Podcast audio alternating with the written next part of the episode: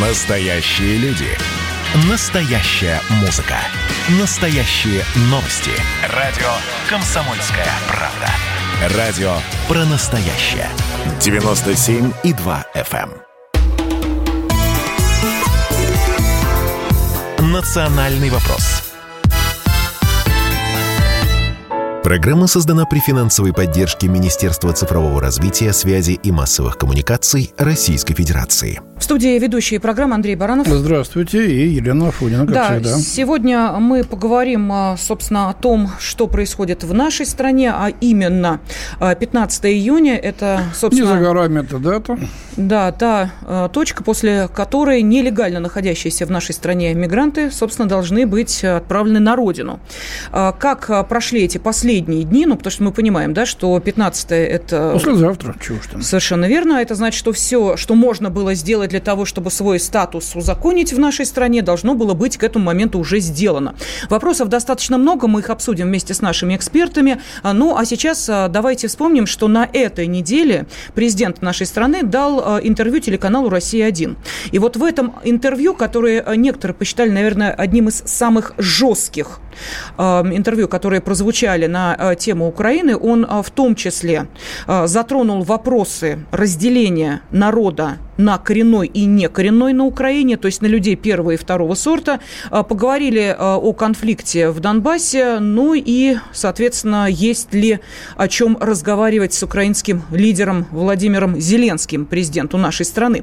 То есть тем достаточно много, да, и, конечно же, членство в НАТО, куда так рвется Украина. И все эти вопросы мы сейчас с вами обсудим с членом Совета по межнациональным отношениям при президенте Российской Федерации. С нами на связи Богдан Беспалько. Богдан Анатольевич, здравствуйте.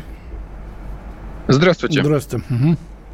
А, Богдан Анатольевич, ну вот, э, отвечая на э, вопрос э, корреспондента телеканала «Россия-1», давайте начнем с вопроса о НАТО. А, президент достаточно жестко определил э, отношение украинцев к этому э, событию, вступать или не вступать в НАТО, и объяснил, почему многие там не хотят это делать. То есть они понимают, что окажутся между двух огней на линии фронта и просто станут, ну, я не знаю, пушечным мясом, не пушечным мясом, но на них будут падать с, с обеих сторон ракеты, бомбы, снаряды. И они понимают, что это им совершенно не нужно. Этот сигнал, конечно, был не только Украине дан, но и в преддверии саммита с Байденом американской стране. А как вы думаете, восприняты ли эти вот посылы российского президента и в Киеве, и в Вашингтоне? Ну, я думаю, скорее в Вашингтоне, чем в Киеве. Путин сказал о том, что украинское общество разделено, что оно примерно к НАТО относится 50 на 50. 50% считают, что это хорошо, а 50 по-прежнему считают, что это крайне плохо.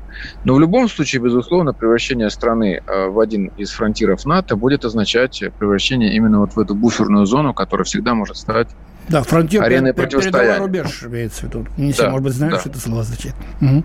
Пожалуйста. В любом случае, страна превратится в такое поле битвы эвентуальное. Если там будут размещены ракеты, что представляет неудобство для России, опасность для России, то естественно, что первый удар будет наноситься именно скорее по этим ракетам, которые представляют из себя наибольшую для нас опасность. Я напомню, что Карибский кризис начался с того, что американцы разместили ракеты в Турции. Да, Юпитер, совершенно верно. А мы в ответ на это разместили ракеты на Кубе. Ну и после чего, после уже, соответственно, того, как мир встал на грань конфликта, между двумя супердержавами, решили договориться и убрать ракеты, как из Турции, так и из Кубы. Причем Кеннеди э, попросил Хрущева не придавать огласке э, тот факт, что американцы убирают свои ракеты из Турции, потому что он терял лицо полностью тогда. И мы действительно не придали огласке. Но те, кто знал США об этом, Кеннеди это не простили через год. Ну, видимо, да, поэтому его Кеннеди и убили. Мы, правда, не знаем этого, конечно, но, возможно, это тоже сыграло. Но в любом, в любом случае превращаться вот в этот э, фронтир, вот в этот передовой рубеж, по которому могут быть нанесены удары, могут только те страны, которые не обладают своей субъектностью. Вот тут Путин очень корректно выразился, что вот американцы тут же с ними договорились, с Польшей, Болгарией, Румынией, о размещении элементов противоракетной обороны. Я думаю, никто там ни с кем не договаривался, просто отдали распоряжение. Я много раз упоминал этот пример, он меня просто настолько поразил, когда об отказе от российских вакцин от имени Украины заявил работник э, дипмиссии США, находящийся в Киеве. Ну, то есть, как бы, это даже не представитель Госдепа, не представитель, там, не Антони Блинкен, там, не знаю, ну, его коллега там, и так далее. Это заявил просто сотрудник дипмиссии, что Украина не будет закупать российские вакцины. Вот как на Украине элиты принимают решения. Поэтому очень много, конечно, от, от Зеленского не зависит, но какие-то рычаги у него есть влияние. Поэтому Здесь тоже президент России призвал к нему относиться серьезнее, хоть мы к нему и относимся как к актеру из 95-го ну, Серьезнее, это серьезнее, но смотрите, что он делает. Давайте вспомним, что он принял закон о коренных народах. Ну, подождите, Украине, Андрей да? Михайлович, давайте еще про коренные народы еще чуть рано. Э, мне просто хочется Давай. продолжить угу. тему э, движения Украины в НАТО, чтобы нам потом просто тематически Хорошо, не прыгать. Э, ну вот смотрите, Богдан Анатольевич, если мы говорим о том, что в Конституции Украины уже записано, что эта страна движется в Евросоюз и в НАТО, это значит, что как какой бы следующий президент ни пришел, это движение все равно будет.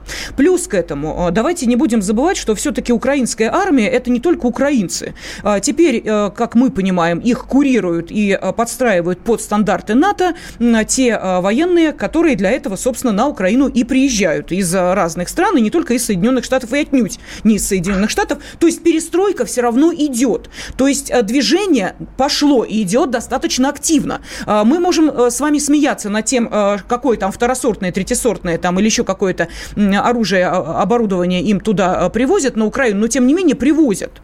Э, это движение, которое будет продолжено логически и завершится, я не знаю, там, вступлением в НАТО вопреки всем мыслимым и немыслимым законам, которые сейчас существуют для того, чтобы в эту страну вступить, или это движение все-таки можно будет повернуть? Ну, мы сейчас не можем однозначно ответить на этот вопрос. Пока что мы говорим о той тенденции, которая есть. Что с момента прихода к власти новых политиков в результате так называемого Евромайдана Украина взяла резкий крен в сторону Запада, в сторону НАТО, в сторону ЕС и так далее. Пока действительно э, никакого скажем, такого резкого наращивания вооруженных сил Украины или там иностранных вооруженных сил на территории Украины пока что не наблюдается. Да, и вооружение второго, третьего сорта ну, поставляют, но действительно Очакова, пока что... Э, база Завачакова уже строится, американская. Она пока маленькая, но уже строится. Да, да, я согласен. Но в том-то вот как раз и проблема, что как бы вот мы не смеялись над Зеленским, том он актер, с 95-го квартала, который там играл на пианино определенным образом неприличным. Но у него есть в руках определенные рычаги влияния. То есть где-то он может нажать кнопку, да, а где-то нет. А, и в этом случае, да, действительно, Украина будет представлять и для себя, и для нас э, достаточно большую опасность.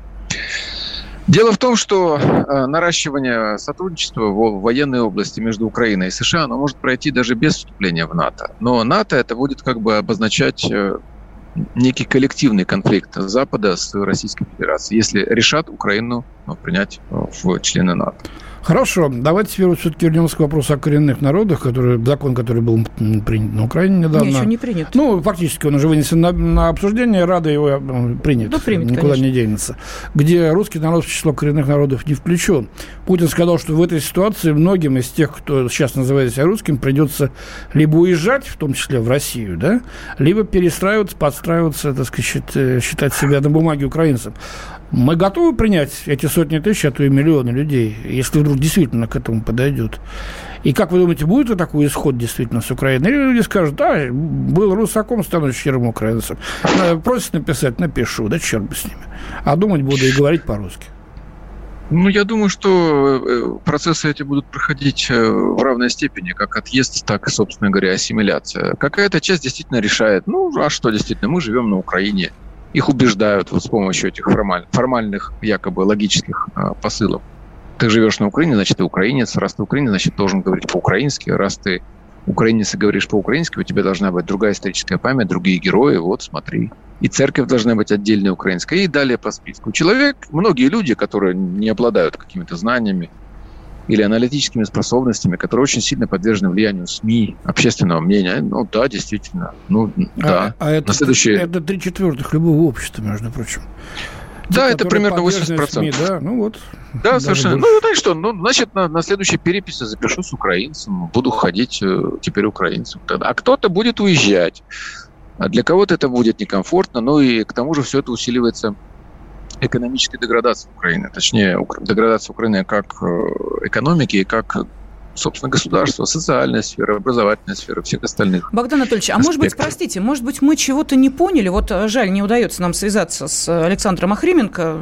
Телефон у него пока не отвечает, потому что этот вопрос, наверное, следовало бы ему задать. Может быть, э, с той стороны как-то это все иначе выглядит. Но просто я вот смотрю, да, что это, собственно, за законопроект о коренных народах. Итак, э, там сказано, что такое коренной народ. Это автохтонная, то есть проживающая, происходящая с этой территории этническая общность, сформировавшаяся на территории Украины. Внимание, вот дальше начинается, смотрите, которая составляет этническое меньшинство в составе ее населения и не имеет собственного государственного образования за пределами Украины. Тогда понятно, почему это э, крымские татары, караимы и крымчаки. Ну, потому что сказать, что э, русские не имеют, во-первых, государственного образования за пределами Украины имеют, что э, это этническое меньшинство в составе ну, Украины тоже не довольно скажешь. странные критерии, градация довольно странная. Вот, вот, понимаете? направлено исключительно против русского народа, русского языка и, так сказать, России. Вот и все. Все объяснение этого мудреного закона. То есть на э, букве, по букве это закона, который сейчас будет рассматриваться, все правильно, русские действительно не попадают вот в эти категории, которые я перечислила. Но э, что на практике-то? И чем этот закон может обернуться? Я прошу прощения, Богдан Анатольевич, мы сейчас на перерыв небольшой уходим. Да, конечно. Да, после конечно. которого вы на этот вопрос ответите, потому что очень нужно, э, ну, действительно важно разобраться в этом моменте. Это было начало. Это действительно история, которая будоражит. Так вся страна обалдела. И Россия родина слонов, она от океана до океана, да, и мы, мы всегда правы, мы никогда не сдаемся. И самое главное, что же будет дальше? Комсомольская правда. Это радио.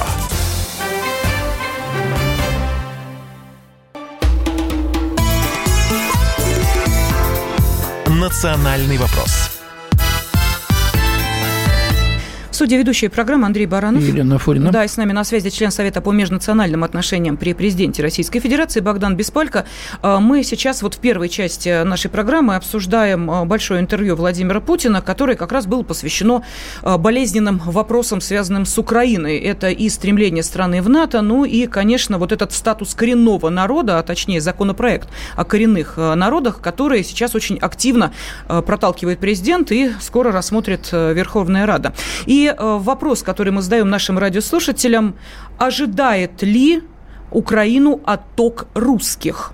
Вот как вы считаете после э, принятия э, этого законопроекта и оформления его в статус закона?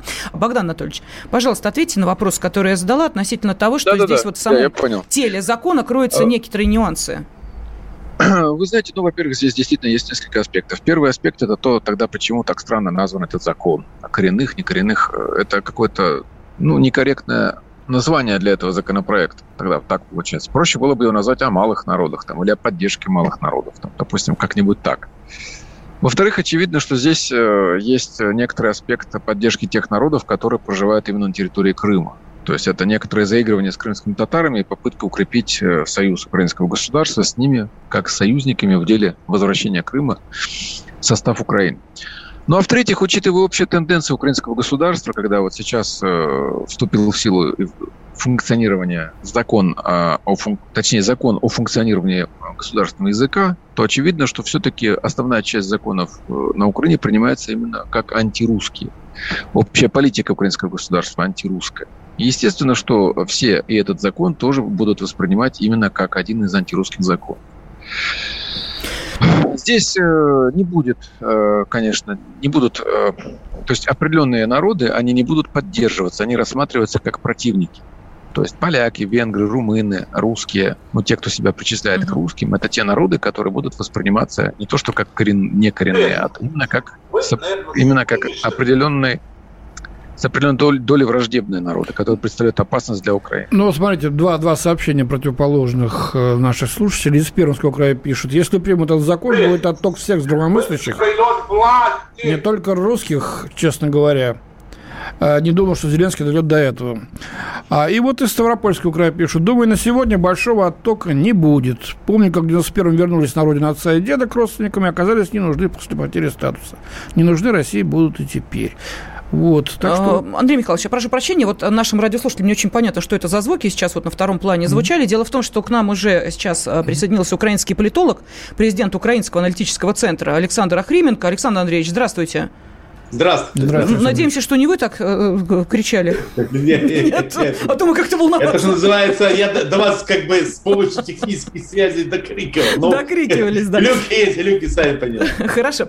А, растолкуйте нам, пожалуйста, вот э, в чем, как вы это видите на Украине, суть вот этого законопроекта о, собственно, коренных э, народах, которые так резко раскритиковал президент нашей страны Владимир Путин, сказав буквально, что никто не захочет быть людьми второго сорта, спорта. Э, я уж не говорю о дискриминации по языку, по другим составляющим нормальной жизни человека. Это приведет лишь к тому, что сотни тысяч, а может быть даже миллионы, вынуждены будут либо уехать, не желая быть людьми второго сорта, либо начнут э, переписывать как-то их, э, точнее, себя по-другому. Вот что скажете, пожалуйста? Ну, давайте так, смотрите, в ООН есть определение, что такое коренные. А вот, к примеру, в Финляндии коренные – это Саома. Ну, в США, вы знаете, индейцы коренные. То есть в данном случае этот закон принят в соответствии с стандартами ООН. Ну, считается, что коренные – это только те лица, которые, да, действительно проживали, но не имеют государственности. Вот, которые есть государственность, ну, в данном случае, вы сами знаете, Россия есть, есть граждане России. По этой причине, с точки зрения ООН, они коренными не считаются. Ну, просто, да, действительно такой перевод, немножко кострубатый. Э, сказать, что второго сорта, ну, это, честно говоря, немножко чисто политики. Нет, на сегодняшний момент, на сегодняшний момент, это чисто технический ну, закон, он никак не меняет ситуацию в Украине, тем более никак не меняет ситуацию тех, которые, ну, там, граждан, то есть считают себя русскими. Все как было, так и осталось. Ничего не меняется абсолютно. А зачем он да, нужен?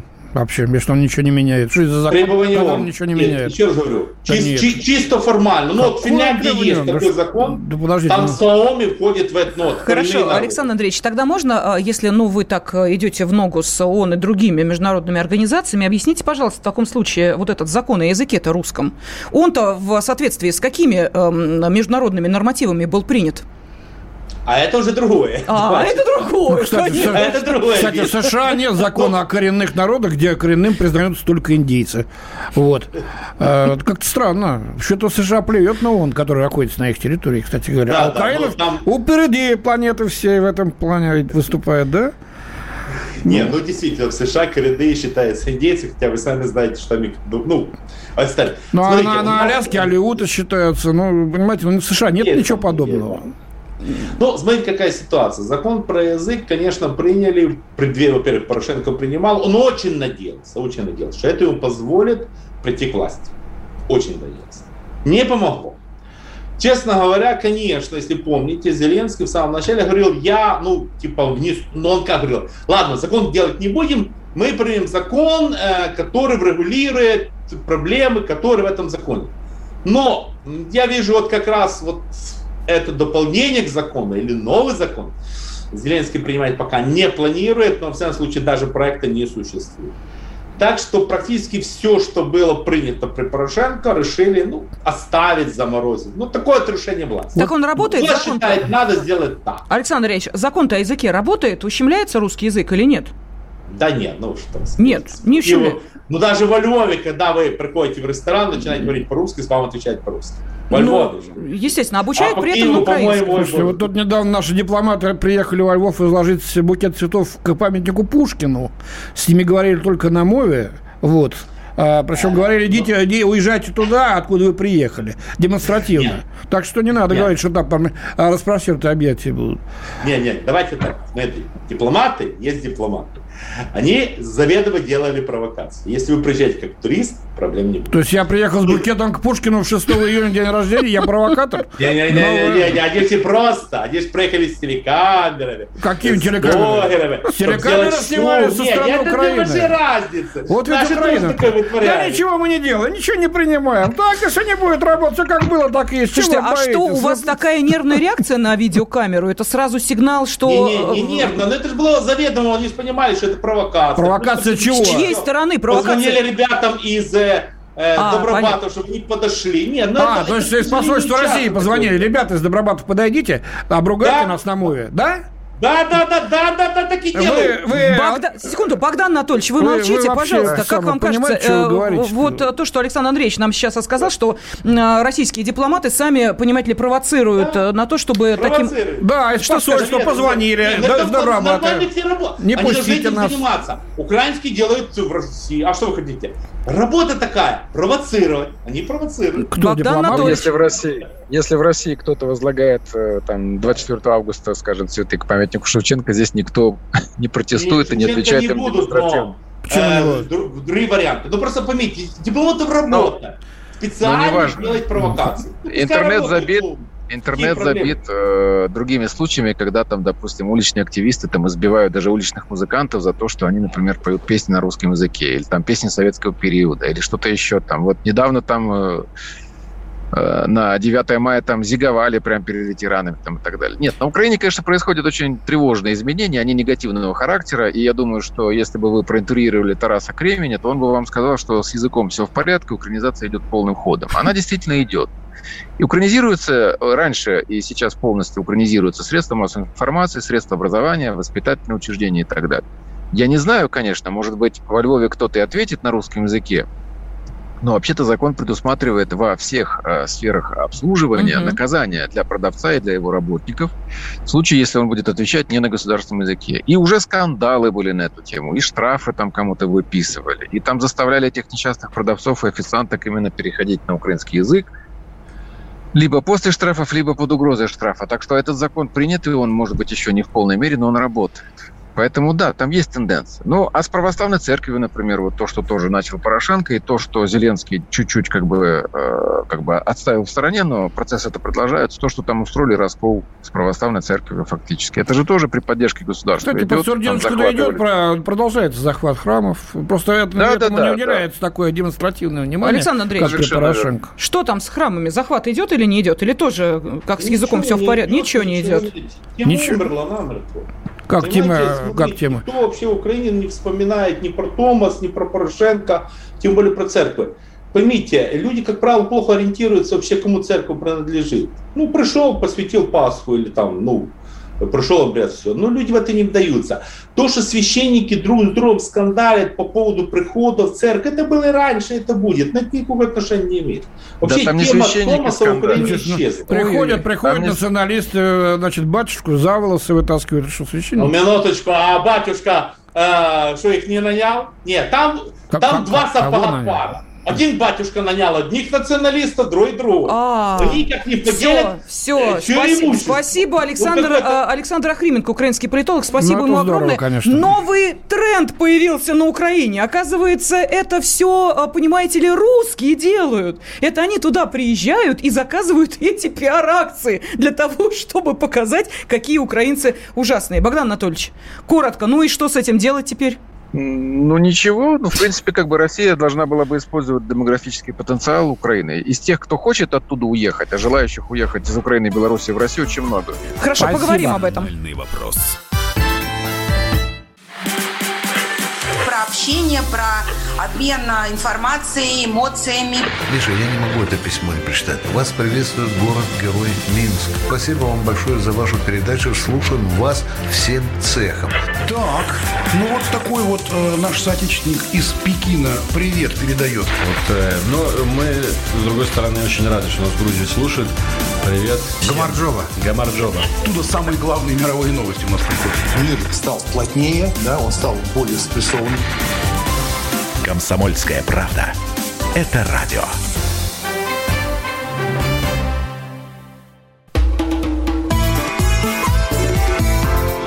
Национальный вопрос.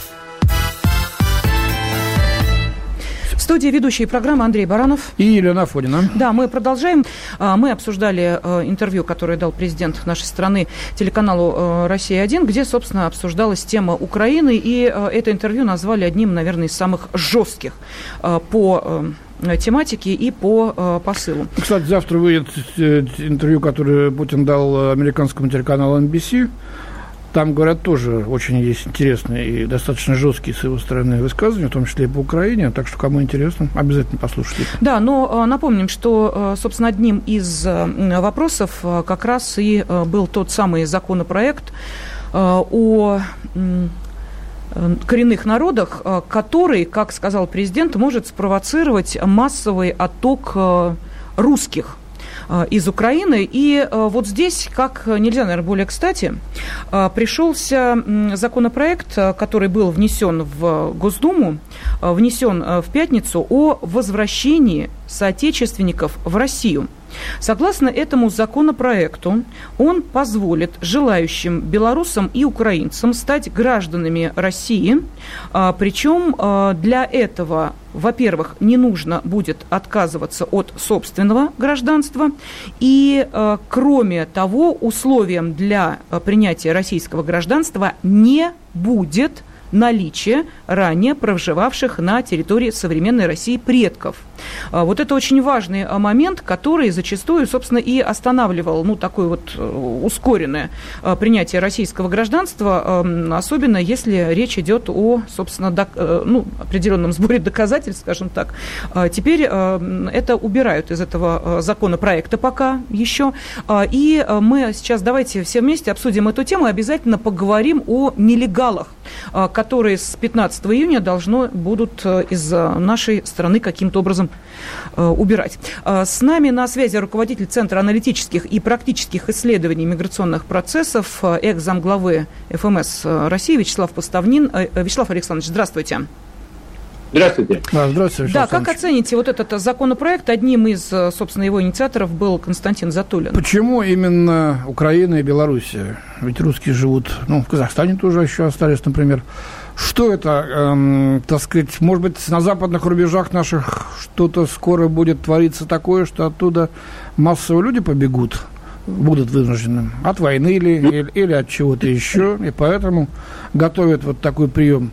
Либо э, облегченный, чего раньше не было, а, либо это вот вариант приглашения сюда, в Россию. Нам, так сказать, демографическая ситуация требует ее улучшения, может быть, и за счет вот этих людей тоже. Что думаете по этому поводу? Ну, совершенно законный у вас вопрос и такой вот комментарий, в общем, абсолютно правильное. Вот. Э, ну, абсолютно понятно, что это, собственно, политическое решение, да, в ответ на все события, которые происходят в Украине. Это первое. То есть они, ну, как бы, отношение к миграции не особо имеют.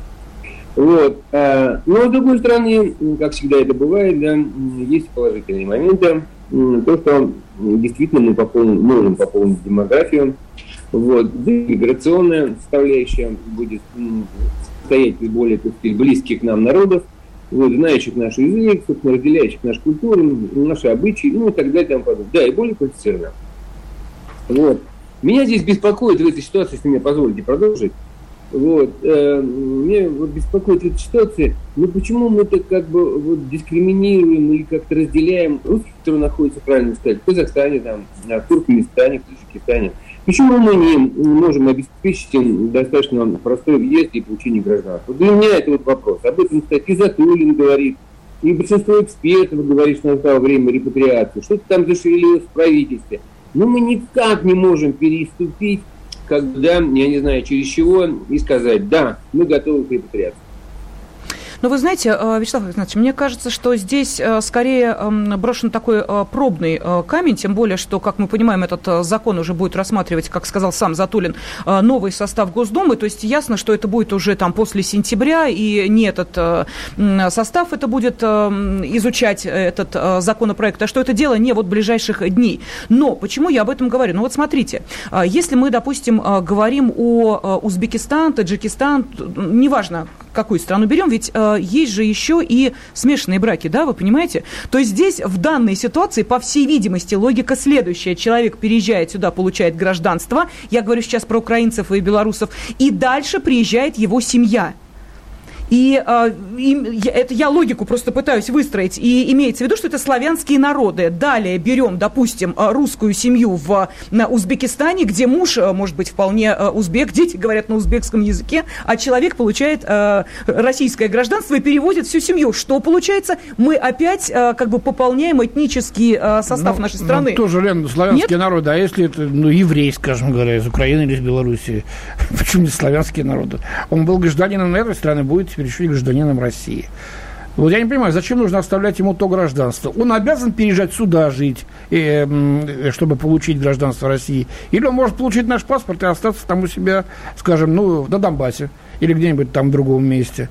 Очень много непоняток пока что. И непонятно, вот для чего это сделано. Нет, смотрите, Андрей Михайлович, давайте я вам э, просто процитирую. Жаль, что не смог э, сам Константин Затулин выйти с нами на связь. Итак, э, как действует процедура? Претендент на российский паспорт сможет обратиться в дипломатическое представительство России, ну, то есть в своей стране, э, предоставить документы, пройти собеседование на знание русского языка. После этого он сможет получить вид на жительство в России. Затем в течение года, уже находясь в России, получить право на гражданство. В течение года он будет обладать всеми правами живущего в России человека, сможет принять решение, оставаться ли в нашей стране или уехать. Зачем вот, нам? Так. Ну, хорошо, ладно. Да, а, Вячеслав Александрович, что в этой схеме, а, ну вот я просто процитировал напрямую Константина Алло. Затулина, что в этой схеме не так? Алло. Да, Вячеслав Александрович, мы вас видим, слышим. Вы нас, видимо, да, не видите и не слышите.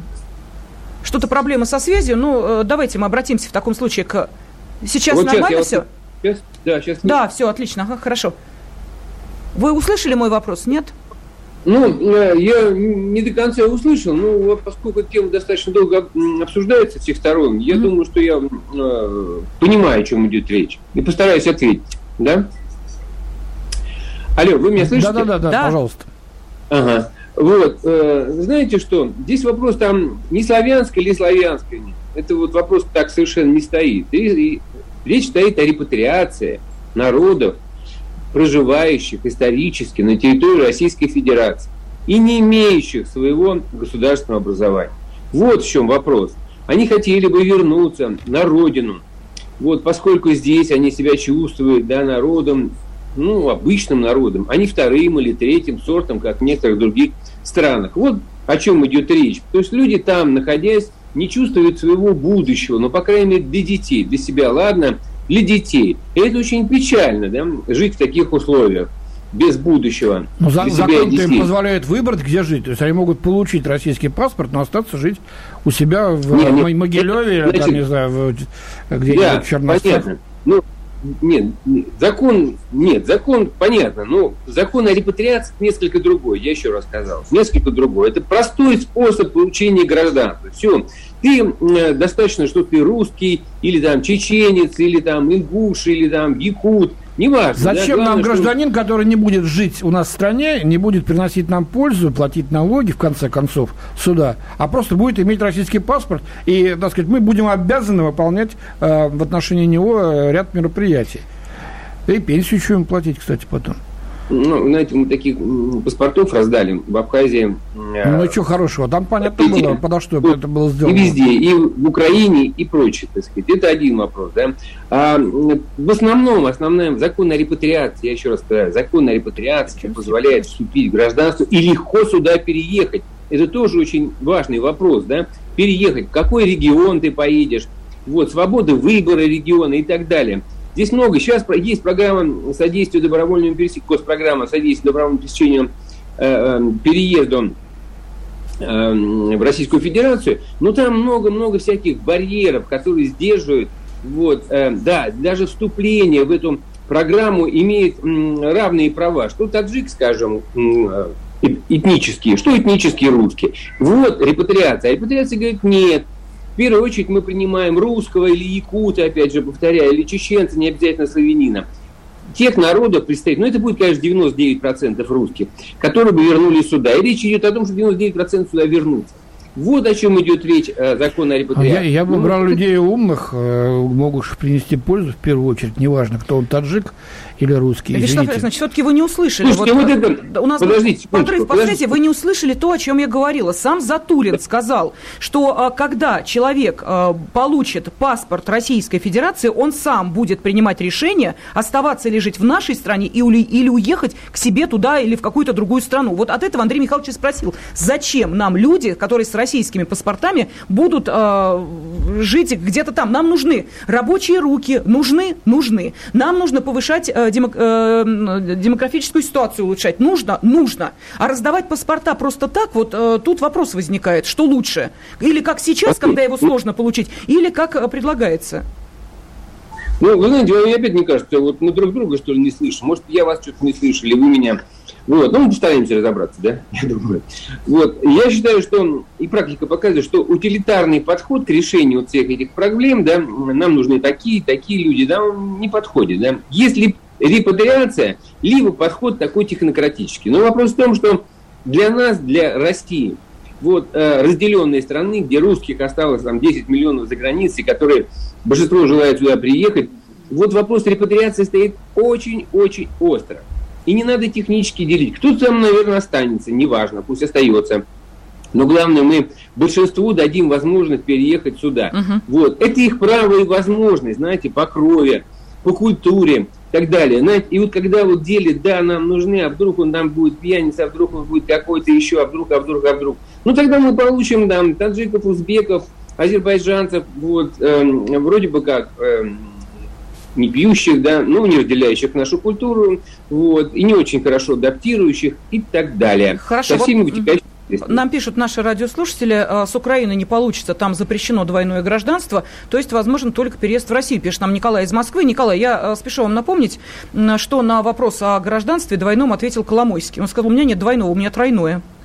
Нет, я знаю кучу Э, людей, у пошутил, которых да. паспорты России и- Конечно. и Украины. Я не знаю, Естественно. Да нет, может быть, это, это нарушение, ерунда, конечно, конечно. но это факт. Проконтролировать это нельзя, там никто там не будет контролировать. Главное, чтобы правильно сделали, что перестали там просить предоставить справку вот, из посольства Украины, что он отказался от гражданства. Вот это не надо делать, все.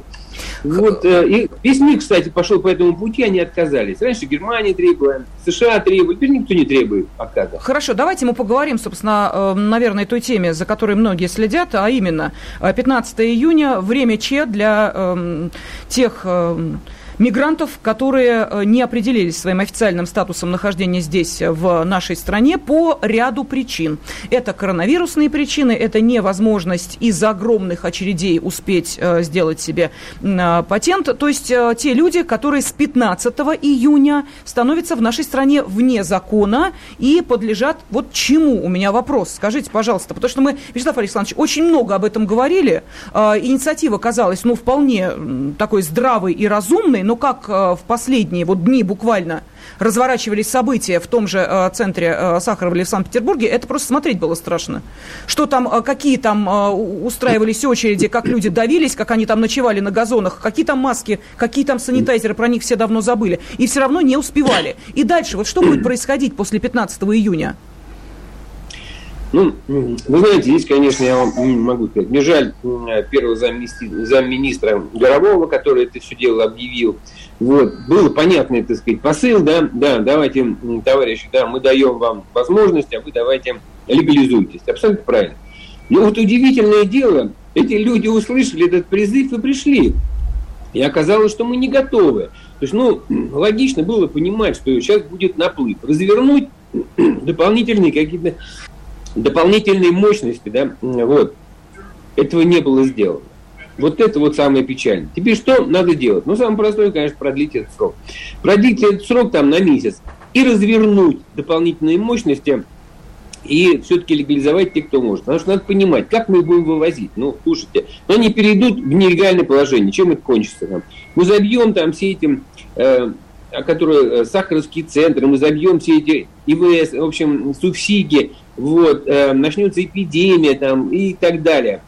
Ну, нелегали, коррупция начнется поголовная. Слушайте, ну это ведь масса проблем, потому что лететь-то они не могут. Рейсов нету, Вот, и страны не очень ну, как ты, э, когда поднимался вопрос о депортации, вернее, говорилось, ведь какие-то средства, наверное, рассчитывали. Может, поезд какой пустят? Узбекистан сам ну, бы начал ну, вывозить своих. Не, ну, ну, представьте, ну, ну, миллион вывести, ну, сейчас там миллионы находятся. Угу. Как миллион вывести? Это очень ну, дорого. Представьте, миллион. Никаких поездов и самолетов. Сколько будете их вывозить? Полгода или год? Ну, тогда ну, что это за инициатива была? Дутая, получается? Какой-то пиар совершенно э, ну, примитивный. Знаете, это, к сожалению, должен сказать, это было непрофессионально. К сожалению, непрофессионально. Абсолютно. Месяца продления хватит или надо больше продлевать, как вы полагаете? Я думаю, что и месяца хватит, но если только правильно развернуть эту работу. Но вы понимаете, что эта инициатива спровоцировала сейчас э, еще и особое негативное отношение к нашей стране.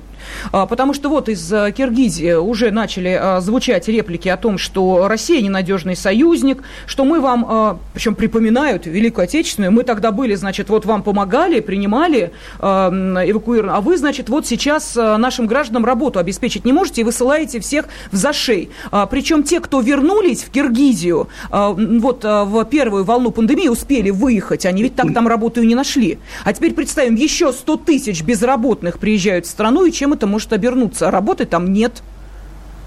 Ну, конечно, слушайте, вы, ведь почему э, там наш президент и там наше правительство, да, не принимали вот этот вот, э, скажем, режим, э, визовой режим с этими странами?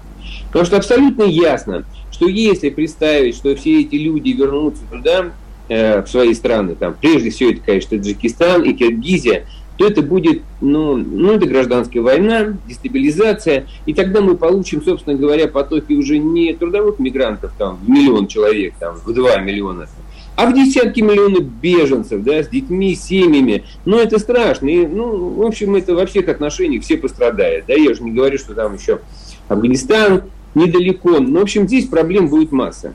Вот, э, поэтому во всех отношениях вот это решение, оно имеет, вот я имею в виду то, что МВД сделал и делает, и что оно собирается делать, мне кажется, оно имеет еще далекие политические, так сказать, риски.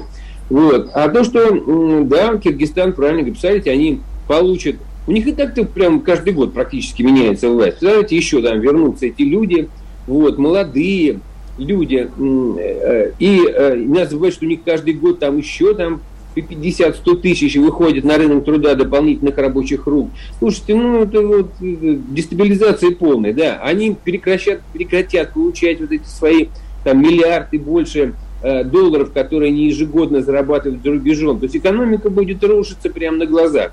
Вот. Ну, или тогда мы их потеряем как союзников абсолютно правильно. Там есть рядом Китай, есть Западная Европа, которые там вольют свои деньги, как-то решат эту проблему.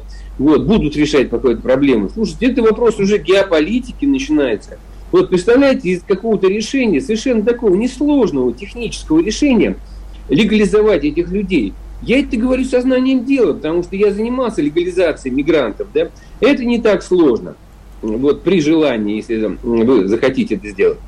Ну вот смотрите, проблему выявили, да, а, более миллиона нелегалов у нас находится сейчас в стране, а, и а, проблема известна. Люди пришли, люди хотят получить патент. Люди не смогут этого сделать до 15 июня физически, потому что на оформление патента уходят там 20-25 дней, а то и месяц, бывает и больше. То есть понятно, что вот этот период они находятся здесь, опять же, полунелегально. Далее, любой сотрудник правоохранительных органов их останавливает, они же должны как-то передвигаться, или они работают работают уже э, нелегально на положении нелегалов. Это значит, что работодатель за них отвечает рублем, а штрафы миллионные. Или сотрудник правоохранительных органов останавливает, говорит, так, вы нелегал, и дальше что? И они пополняют вот эти вот... Э, центры, э, куда, собственно, все... Да, да, да. А там работать нельзя, а там люди сидят, э, отдыхают, кушают, спят и получают медицинскую помощь, э, ожидая а депортации. Не, да. хватит, не хватит, не, не хватит ни субсидий, не хватит Ничего не хватит, ни сил не хватит, не хватит сил задержать, депортировать, ни на что не хватит сил. Слушайте, ну, у нас не хватит сил, тогда зачем тогда зачем говорить все? И зачем все это было начинать? Нет, вы представляете, вот тех я, людей, которые в очередях стояли вы говорите неделю. месяц, ну, чтобы месяц, э, за месяц что-то сделать, нужно набрать персонал, построить какие-то дополнительные центры или каким-то образом их э, обустроить. Переформатировать. Да, да но это, это не хватит ни месяца, ни полугода. Ну, э, слушайте, я говорю не просто так, да, я говорю сознанием дела, потому что мы проходили там. Если вы мобилизуете все возможности, там есть ГУ, есть много организаций официальных посредников, здесь есть цифровые платформы, то есть вариантов много, надо быстро, э, ну, слушайте, я не хочу сейчас перечислять все необходимые мероприятия, которые можно было бы сделать, но надо делать просто. Я что-то не вижу да ну, желания. Что-то не просто делать, я просто действительно вижу, что, к сожалению... Нет, ну не просто. Тогда не надо говорить, слушайте. Согласна абсолютно, потому что действительно для многих это стало достаточно серьезным испытанием. И что там будет на этой неделе, ну вот на э, приближающейся неделе, абсолютно непонятно. Мы благодарим э, нашего эксперта. С нами на связи был руководитель Центра аналитических и практических исследований миграционных процессов, экс-замглавы ФМС России Вячеслав Поставнин. Ну и мы, ведущие Андрей Баранов. И Елена Афонина. Будем следить за ситуации. Национальный вопрос. Программа создана при финансовой поддержке Министерства цифрового развития, связи и массовых коммуникаций Российской Федерации.